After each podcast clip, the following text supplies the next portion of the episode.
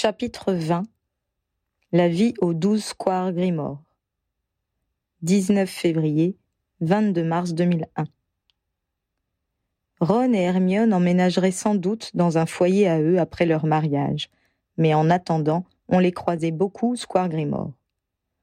En effet, la jeune femme vivait de moins en moins dans la maison de ses parents, préférant désormais passer toutes les soirées avec son fiancé. Au mois de mars, elle amena même en rond chez Harry, arguant que durant la journée, il serait mieux dans cette grande maison avec créatures que seul dans l'appartement des Grangers. Ginny, qui aimait beaucoup les chats, en fut ravie et câlinait souvent le félin quand elle était là. Elle dormait au Square Grimore assez fréquemment, même si elle préférait rester à Holyhead quand Harry était de garde le soir ou que son entraînement avait été particulièrement intensif. À la suite du remaniement de son équipe, la jeune joueuse faisait désormais partie des titulaires. Elle en était à la fois ravie et anxieuse, car elle craignait de ne pas se montrer à la hauteur. Pour se donner toutes les chances, elle exécutait scrupuleusement les exercices conseillés par son entraîneuse, s'astreignait au régime alimentaire déterminé par l'infirmière de son club, se plongeait dans les livres sur les tactiques et stratégies de Quidditch, et se tenait au courant des progrès des membres des équipes britanniques et étrangères en épluchant les magazines spécialisés. À cette époque de l'année, il n'y avait que des rencontres amicales, mais c'était aussi la période où les journalistes sportifs se faisaient une idée de ceux qui avaient été sélectionnés pour la saison nationale. En raison de la façon dont la jeune fille était passée sur le devant de la scène lors de la finale précédente, elle était très suivie par toute la profession, et des articles paraissaient régulièrement sur elle. Certains prétendaient voir en elle les germes d'une grande sportive, mais d'autres étaient beaucoup plus sceptiques et soulignaient qu'elle avait très mal joué le début du fameux match. Ginny essayait de faire comme Harry et de ne pas prendre à cœur ce qu'on écrivait sur elle. Mais le jeune homme voyait bien qu'elle était démoralisée par les jugements les plus sévères sans pour autant être réconfortée par ceux qui croyaient en elle. Ron les découpait tous et les confiait à sa mère, qui avait acheté un album pour les conserver.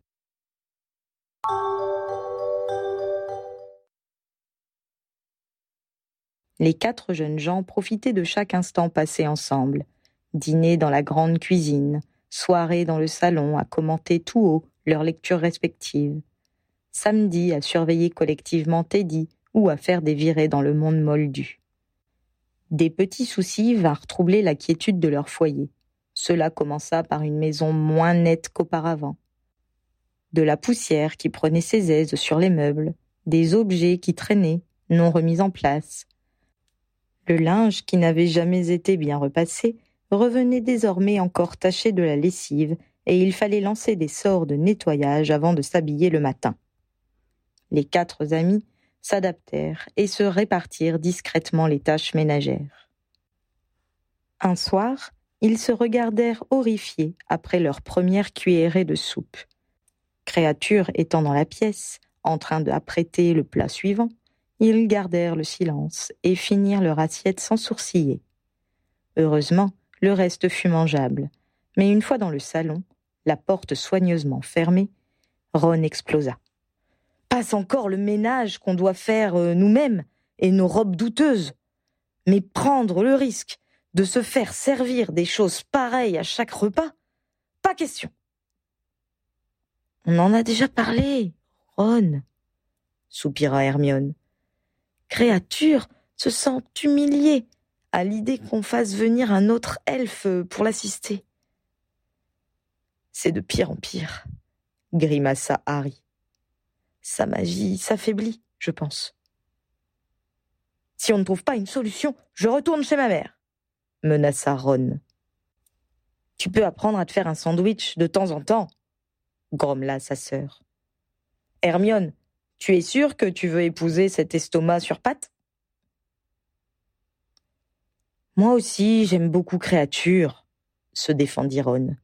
Mais on ne peut pas continuer à prétendre que tout va bien. Ron a raison sur ce point, reconnut Hermione. Nous devons agir pour la sécurité de créatures. J'ai peur qu'il se prenne une armoire sur la tête ou qu'il se coupe en cuisinant. Mais si on l'oblige à s'arrêter ou à se faire aider, il est capable de partir ou de se laisser mourir, dit tristement Harry. Il n'y a que pour les gros travaux de la maison qu'il a accepté l'intervention d'une équipe extérieure. Il s'était d'ailleurs improvisé contre-maître et surveillé leur travail. Il s'interrompit et regarda les autres, alors que l'idée s'imposait à tous. Si on lui proposait d'encadrer de jeunes elfes? commença Ginny. Oui, pour leur apprendre à tenir une maison, renchérit Hermione. Il pourrait ainsi les faire travailler à sa place, sans déchoir. Essaye d'en trouver un qui sache cuisiner correctement, insista Ron. Et qui accepte de se laisser régenter par un vieux grognon aux idées étroites, précisa Harry. Tout le monde est d'accord sur le fait qu'il faut au moins deux elfes pour tout faire sans se tuer à la tâche demanda Hermione. Je propose qu'on se cotise. Je te fais confiance pour ce genre d'évaluation, dit Harry. Par contre, c'est moi qui prends leur salaire en charge. Je sais que toi et Ron faites actuellement des économies pour acheter une maison, alors que j'ai hérité de cette demeure sans rien débourser. Et moi? intervint Ginny. Quand je suis ici, je vis à tes crochets, alors que je gagne ma vie, moi aussi. Je veux apporter mon écho. Tu me paieras un loyer quand tes parents accepteront que je leur rembourse tous mes séjours au terrier. Lui rétorqua Harry. Pour une fois, Ginny ne sut quoi répliquer. Hermione, nous comptons sur toi, conclut Harry. Il ne fallut que trois jours à la jeune femme pour sélectionner deux candidats. C'était un frère et une sœur. Le propriétaire de leur mère, désargenté, n'avait pu subvenir à leurs besoins. Quelques années auparavant, il les aurait revendus à un autre sorcier. Mais le cours de l'elfe ayant beaucoup chuté à cause des nouvelles lois, il avait préféré les céder au ministère et récupérer la prime qui était offerte à ceux qui mettaient fin à l'asservissement de leurs créatures. On a le droit de séparer les familles en n'en libérant qu'une partie s'étonna Harry. À treize ans, les elfes sont adultes, lui apprit Hermione. On peut donc les envoyer ailleurs en toute légalité. Et ils savent cuisiner correctement? S'inquiéta Harry, qui n'avait pas envie de supporter un Ron mal nourri. C'est la première chose que j'ai vérifiée, lui assura son ami. Leur mère les a très bien formés. Elle entreprit d'expliquer la situation à Créature. L'elfe lui jura qu'il serait le plus exigeant des instructeurs et qu'il mettrait un point d'honneur à en faire des perles susceptibles de satisfaire le plus difficile des maîtres. Il y mit tant de conviction qu'Hermione douta un moment du bien fondé de son idée. Il va peut-être falloir revoir leur salaire à la hausse, souffla-t-elle à Harry en remontant de la cuisine. Finalement, cela se passa assez bien. Miffy et Trotty, soulagés d'avoir trouvé un employeur, semblèrent assez indifférents au pic de créature. Ce dernier d'ailleurs se radoucit quand il constata qu'il travaillait dur et qu'il témoignait un profond respect envers les quatre jeunes gens qui n'en demandaient pas tant. Très vite, la maison reprit sa netteté et leur robe l'éclat du neuf. Le vieil elfe, déchargé des tâches les plus pénibles, put consacrer toute son énergie à son activité favorite, mitonner de bons petits plats et jouer aux inspecteurs des travaux finis.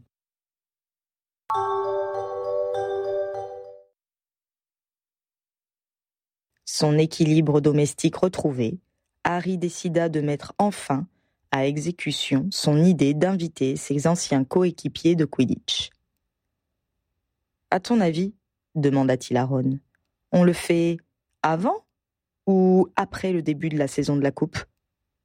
Avant, trancha Ron. Olivier va provoquer Ginny et elle n'en sera que meilleure après. Mais rassure-moi, Tu n'as pas l'intention de faire venir tous ceux qui ont joué avec nous à Poudlard, j'espère. Parce que si McLagan est invité, moi je ne viens pas. Très drôle, Ron. Juste l'équipe d'origine d'Olivier, plus toi et Ginny. Et si ça ne t'ennuie pas, j'ajouterai Owen Harper, qui joue avec nous au ministère. Inviter un serpentard à une réunion d'anciens griffons d'or Tu es sûr que c'est une bonne idée? Ce n'est pas pire que de réunir une harpie et un flacmar, à deux mois du championnat, fit remarquer Harry. Tu sais, Harry, plus le temps passe, plus je me dis que Rogue avait raison. Tu ne peux pas t'empêcher de rechercher les ennuis. C'est comme ça qu'on m'aime, affirma Harry. Il fut assez difficile de trouver une date entre les gardes des aurores et les entraînements des professionnels de Quidditch. Mais ils finirent par y parvenir. Le fameux soir, Harry précéda ses amis dans la cheminée de l'atrium du ministère et ouvrit le passage de sa cuisine pour Owen, Angelina et Alicia. Ces trois invités saluèrent les serviteurs, qui s'étaient inclinés pour leur souhaiter la bienvenue, puis suivirent Harry dans l'escalier qui menait au vestibule. Ils avaient l'air impressionnés, et Harry réalisa qu'avoir trois elfes à son service était un signe de richesse assez ostentatoire. Heureusement, Angelina en fit une toute autre interprétation. Ce que j'aime avec Hermione, c'est qu'elle applique réellement ses principes. Il cherchait du travail, s'empressa de confirmer Harry. Tu paies tes elfes? s'étonna Owen, manifestement plus surpris que choqué. Avec tous les elfes libres qui offrent leurs services, cela va se généraliser, expliqua Harry. Pourquoi y en a-t-il tant de libérés? questionna Alicia. À cause des nouvelles lois fiscales, la renseigna Harry.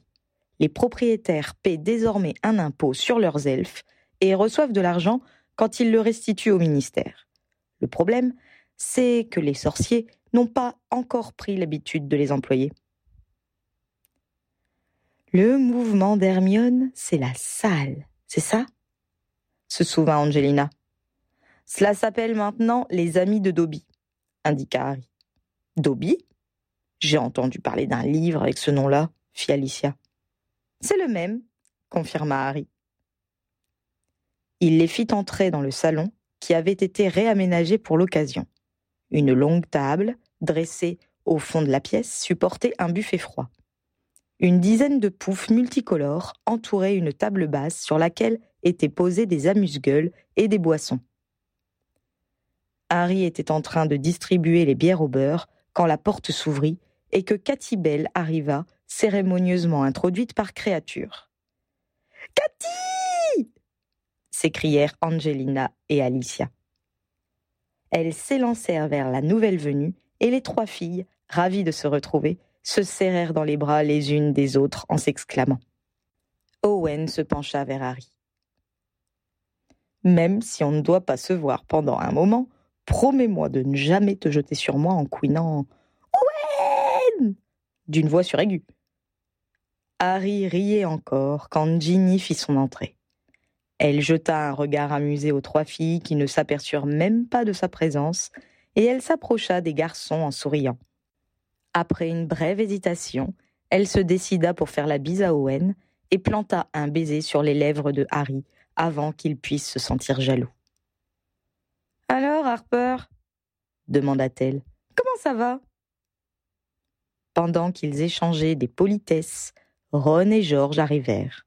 Ils contournèrent les trois amis, qui n'avaient toujours pas fini d'exprimer leur joie, et s'avancèrent vers Harry et son groupe. L'aspirant Aurore fit les présentations. Owen Harper, George Weasley. George serra la main de Harry et d'Owen, puis il embrassa sa sœur et se dirigea vers le buffet. Hé, George, tu penses faire quoi là? S'insurgea Harry. Rien de bien méchant, assura Ron. Juste pour mettre une bonne ambiance. On n'a besoin de rien pour avoir une bonne ambiance, répliqua Harry en montrant du doigt les trois anciennes poursuiveuses de Gryffondor qui s'interpellaient toujours d'une voix animée. Hé, les filles, on ne dit pas bonjour? feignit de s'indigner Ron. Cathy regarda dans leur direction. Je suis si contente s'écria-t-elle en courant vers lui. Ron ouvrit les bras, mais elle le contourna et sauta au cou de Harry, dont les genoux plièrent sous le choc. Tous les autres éclatèrent de rire. Quand il arriva à se dépêtrer de la jeune fille, Harry la présenta à son collègue. Owen lui fit son sourire le plus charmeur, et elle sembla regretter ne l'avoir pas choisi pour cible. Elle ne le quitta des yeux que lorsque Georges revint vers eux. Et moi, je compte pour du beurre? demanda-t-il en souriant. Cathy et Alicia se jetèrent sur lui. Angelina, plus mesurée, embrassa Ron et Ginny avant de saluer le sorcier facétieux d'un simple signe de tête qu'il lui rendit gravement. Harry eut à peine le temps de s'étonner de tant de retenue qu'Olivier Dubois apparut à la porte. Olivier hurlèrent en chœur Cathy, Angelina et Alicia. Délaissant Georges, elles coururent vers leur ancien capitaine. Quand elles arrêtèrent de l'étouffer, le gardien de l'équipe de Flakmar put serrer les mains de Georges, Harry et Ron et se faire présenter Owen. Ginny et lui échangèrent ensuite des amabilités. Regarde bien ta coupe, Wesley. Dans quelques semaines, elle sera chez nous. Rêve, Dubois, rêve. Hermione arriva enfin. Pendant qu'on lui disait bonjour, Harry continua le service, et bientôt tout le monde fut installé sur un pouf avec une bouteille à la main. Au Quidditch proposa Olivier. Au Quidditch reprirent-ils tous en chœur. Ils commencèrent à piocher dans les amuse-gueules disposées sur la petite table. Georges grinça Cathy quand elle se retrouva avec les doigts palmés. Ce n'est pas moi, c'est Ron, affirma tranquillement le sorcier facétieux. Tu n'aimes pas? demanda benoîtement le coupable. Tu peux saisir beaucoup plus de cacahuètes en une seule fois maintenant, ajouta-t-il en poussant vers elle une des soucoupes. Tu n'as pas changé, Ron. Je sais, j'ai toujours eu beaucoup de sens pratique. Ils évoquèrent leur match et leur victoire. Au début, Alicia eut quelques scrupules. Je vous rappelle qu'Owen est là. Ne t'en fais pas. Je n'aime pas Malfoy non plus. Et je n'étais pas encore attrapeur quand vous jouiez tous ensemble, la rassura le serpentard. Et Montag T'étais copain avec Montag? demanda Olivier. Pas spécialement. T'es un gars bien, affirma Olivier en tendant sa bière pour trinquer avec lui. Les souvenirs continuèrent à défiler. Olivier narra l'arrivée de Harry. Maggo est venu me chercher en cours avec un gamin maigrichon qui ne savait même pas ce qu'était le Quidditch, et les diverses mésaventures de son attrapeur. Jamais vu un cognard agir comme ça. C'était affreux, ces détraqueurs. Et Harry, qui se met à tomber de son valet, un superbe patronus. Et Malfoy était sur le cul avec ses deux gorilles. Angelina raconta ses malheurs en tant que capitaine. Et Harry, qui a manqué tous les entraînements au début parce qu'il s'arrangeait pour être tout le temps en retenue. Puis, vous vous rendez compte? Je me suis retrouvée sans batteur ni attrapeur au beau milieu de la saison. On évoqua aussi le capitanat de Harry. Tu parles d'un capitaine Même pas là le jour où on a gagné la coupe se moqua Ron. Si c'était pour attirer l'attention de Ginny, c'était réussi. Sourit Cathy. C'est vrai. Je ne l'avais jamais remarqué avant confirma l'intéressé. Il faut dire qu'il était si discret. Mince alors, moi qui t'avais prise dans l'équipe juste pour que tu te rendes compte que j'existe, soupira Harry. Il n'y avait aucune autre raison de la choisir, renchérit Olivier. Personne ne fut étonné quand il se retrouva, trois bouchées plus tard, affublé de deux cornes, d'une chevelure bleue électrique et d'un nez de cochon. Avec le plat de résistance, ils échangèrent leurs impressions sur les professeurs et racontèrent leurs plus beaux souvenirs d'école. Une fois de plus, la présence de Fred fut sous-jacente et certains sourires se firent nostalgiques. Harry sentit qu'il n'y avait pas que l'absence du défunt qui troublait ses invités. Fréquemment, Alicia, Cathy et Olivier regardaient Georges d'un air perplexe. Ceux qui le fréquentaient régulièrement depuis trois ans s'étaient habitués à sa nouvelle personnalité, plus cynique et moins insouciante qu'auparavant. Malgré sa participation à la conversation et son plaisir évident à revoir ses camarades, il manquait à Georges ce pétillement si caractéristique des jumeaux. Ainsi que l'avait prédit Lee lors de l'enterrement, l'ancien Georges était mort à Poudlard et ses amis étaient en train de s'en rendre compte. Le comportement d'Angelina à l'égard du jeune homme étonna Harry. Elle semblait mettre un point d'honneur à ne jamais le regarder ni lui parler. De son côté, Georges en faisait autant à son égard. S'était-il fâché sans que Harry soit au courant? Avait-il fait une gaffe en les invitant tous les deux ce soir-là? Deux autres de ses convives, par contre, ne manquaient pas de croiser le regard. Les yeux de Cathy rencontraient souvent ceux d'Owen, qui déployait tout son charme. Quand les récits passés furent épuisés, on parla du présent. Je travaille euh, pour la société de ballet de course Nimbus, leur apprit Cathy. Je suis au service des sortilèges. On tente d'inventer et de mettre au point des sorts pour rendre nos ballets plus compétitifs, tant pour une utilisation familiale que sportive. Quel genre de nouveauté pour le prochain modèle? demanda Olivier. Tu le sauras quand on le mettra sur le marché, répliqua Cathy. Je n'ai pas le droit de le révéler. Au fait, Harry, je ne t'ai jamais remercié, mais c'est grâce à toi que j'ai eu ce travail. Vraiment? Oui. On était trois en compétition, avec des notes équivalentes en sortilège. Je suis certaine que c'est d'avoir dit que j'avais joué avec toi à Poudlard qui m'a permis de me démarquer. Pour une fois que cela porte chance de me connaître, se réjouit Harry. Angelina et Alicia racontèrent leur expérience. La troisième année chez les aspirants Aurore semblait nettement plus difficile que les précédentes. On apprend des techniques contre la magie noire, révéla Alicia. Ça fait froid dans le dos des fois. L'idée qu'on ait pu inventer des choses pareilles et qu'on les mette en pratique. Pour alléger l'atmosphère, Angelina leur confia qu'elle répétait déjà le texte de sa prestation de serment. Je ne veux pas me mettre à bégayer en plein milieu, expliqua-t-elle, se moquant d'elle-même.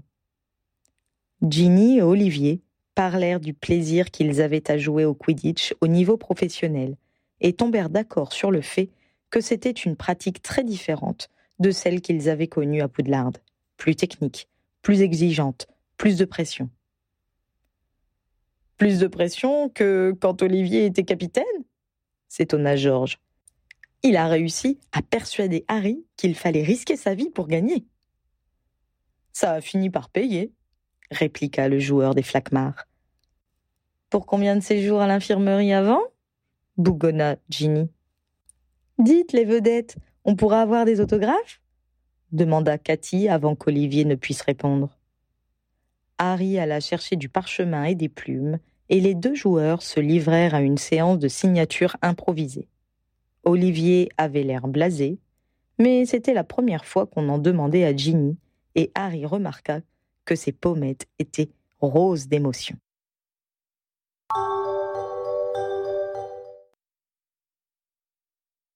Leurs amis partis, tard dans la nuit, Harry posa à Ginny la question qui le turlupinait, une fois de plus, dans leur salle de bain pendant qu'elle se brossait les cheveux.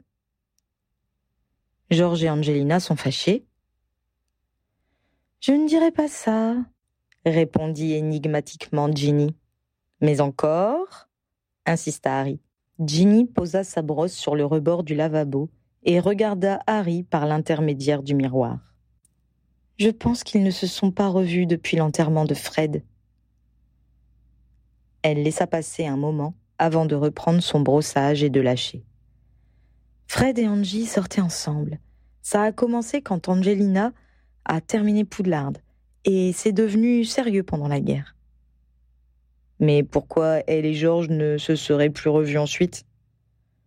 Trop dur, trop de souvenirs. Mais pourquoi tu ne me l'as pas dit plus tôt? Je ne les aurais pas obligés à se rencontrer si j'avais su. J'ai pensé que c'était pour eux une bonne occasion de se recroiser. D'ailleurs, s'ils sont venus tous les deux sans ignorer que l'autre serait là, c'est qu'ils étaient d'accord. Elle ne semblait pas avoir terminé, alors Harry attendit. Elle ajouta. Avec le temps, ça devient. Sa voix se fit un murmure. Moins insupportable. Profondément touché, il s'approcha et, placé derrière elle, la serra contre lui. Dans la glace, il la vit baisser la tête.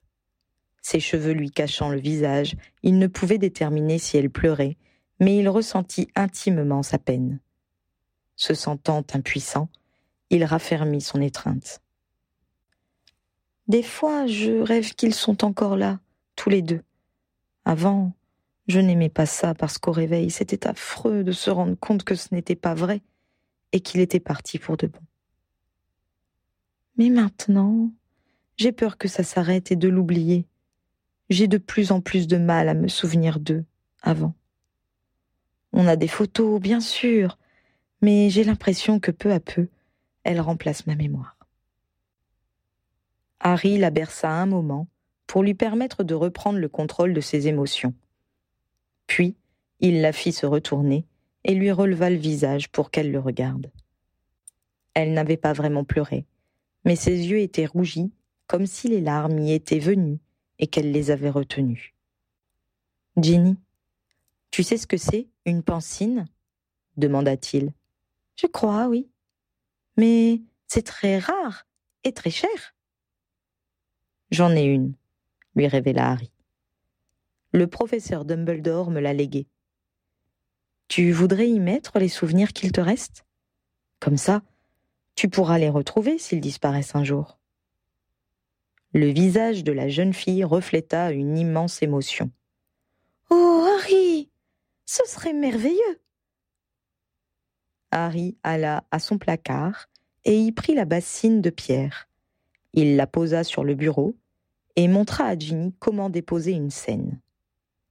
Pour la retrouver, il faut regarder dedans en pensant au moment que tu veux voir. Cela te permettra de faire le tri entre tes souvenirs et les miens. Tu en as mis beaucoup? Pas encore, répondit Harry. Il n'y a que ceux de Dumbledore et de Rogue pour l'instant. Le mieux est qu'on les regarde ensemble. Il faut que je t'explique certaines choses, parce que c'est très troublant si on ne sait pas à quoi ça correspond. Harry, je ne veux pas être indiscrète. Mais moi, je veux vraiment partager cela avec toi. C'est pas facile à aborder. C'est pour ça que je ne t'en ai jamais parlé. Mais je pense que le moment est venu. Enfin, pas ce soir, parce qu'il est tard, mais dès qu'on arrive à être seul, d'accord? D'accord. Harry rangea soigneusement l'objet, puis se coucha avec Ginny. Blottis l'un contre l'autre, ils restèrent longtemps plongés dans leurs propres souvenirs avant de réussir à s'endormir.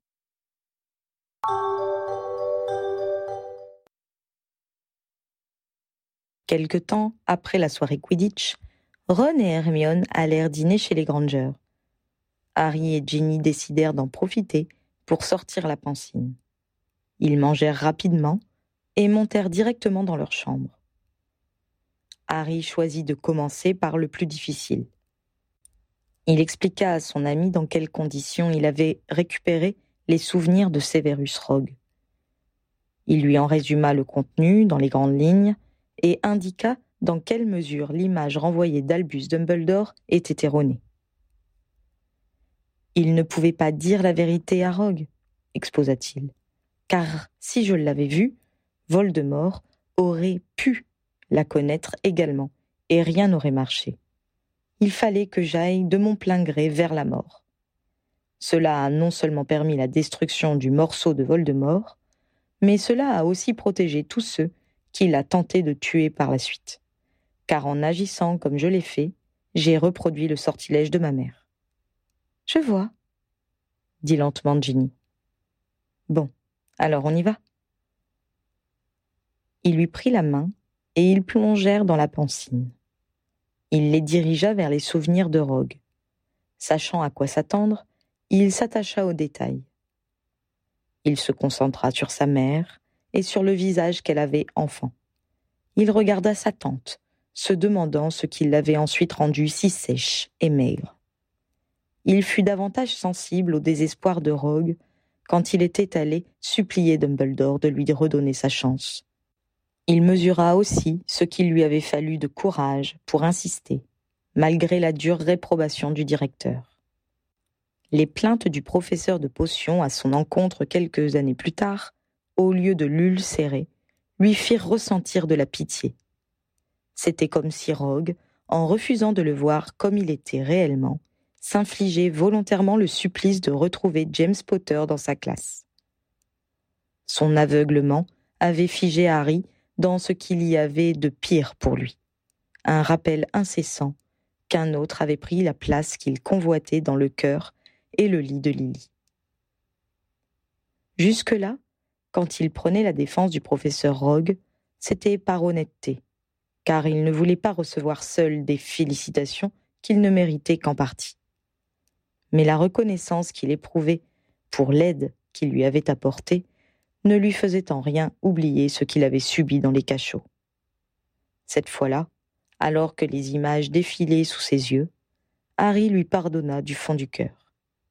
Rien n'était effacé, ni la méchanceté mesquine, ni les injustices, ni les mots blessants, mais la rancune avait disparu.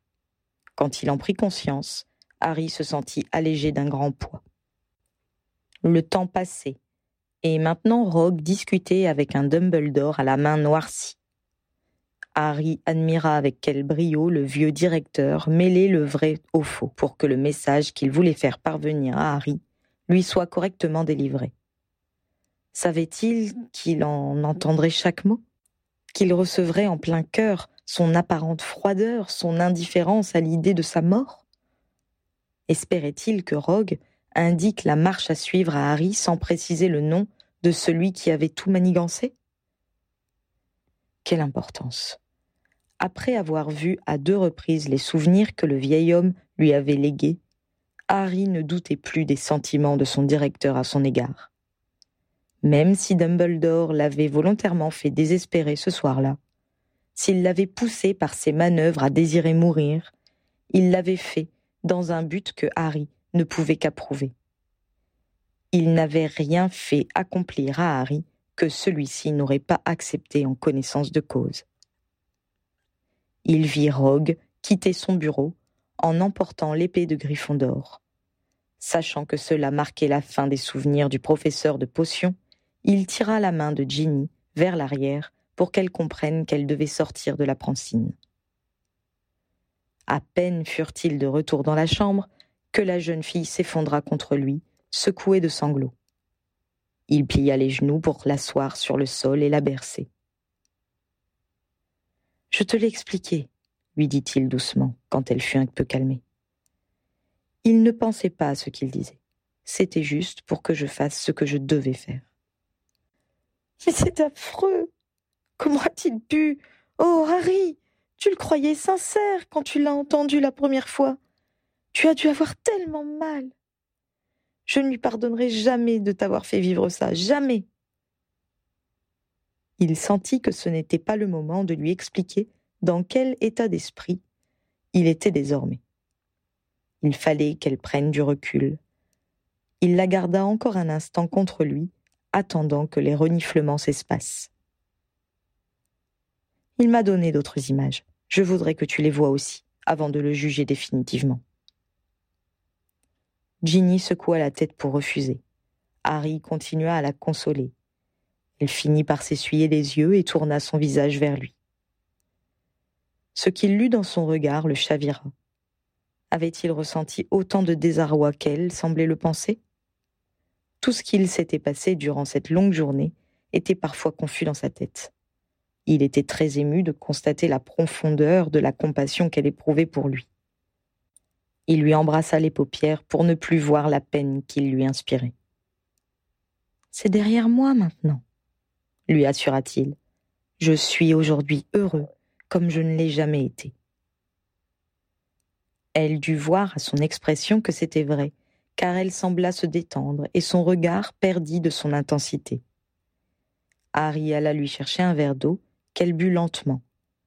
Elle se moucha bruyamment et dit Tu veux que je regarde encore quelque chose? Oui, mais on peut attendre si tu préfères. Elle secoua la tête. Je ne pense pas que j'aurai le courage d'y revenir. Finissons-en ce soir. Harry l'embrassa doucement et l'aida à se relever.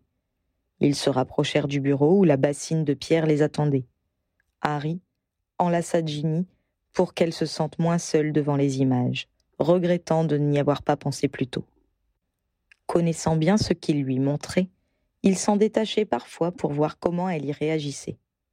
Les voir tous les deux au début de leur amour lui rendit le sourire.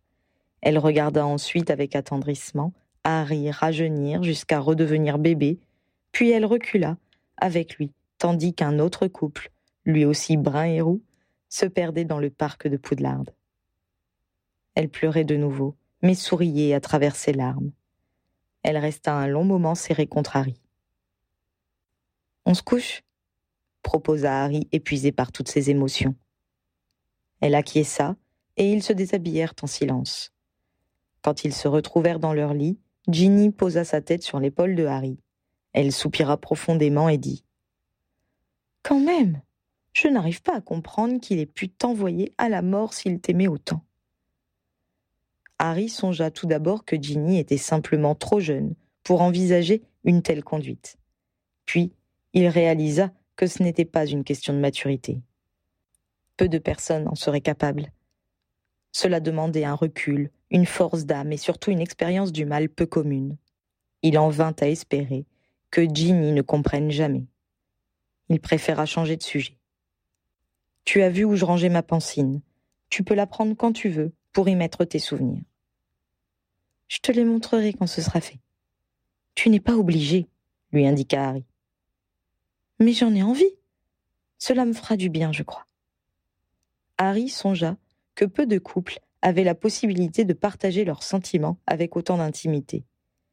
Il faudrait qu'il pense à y déposer ses moments de bonheur pour qu'elle comprenne à quel point elle comptait pour lui. Encore un héritage de Dumbledore.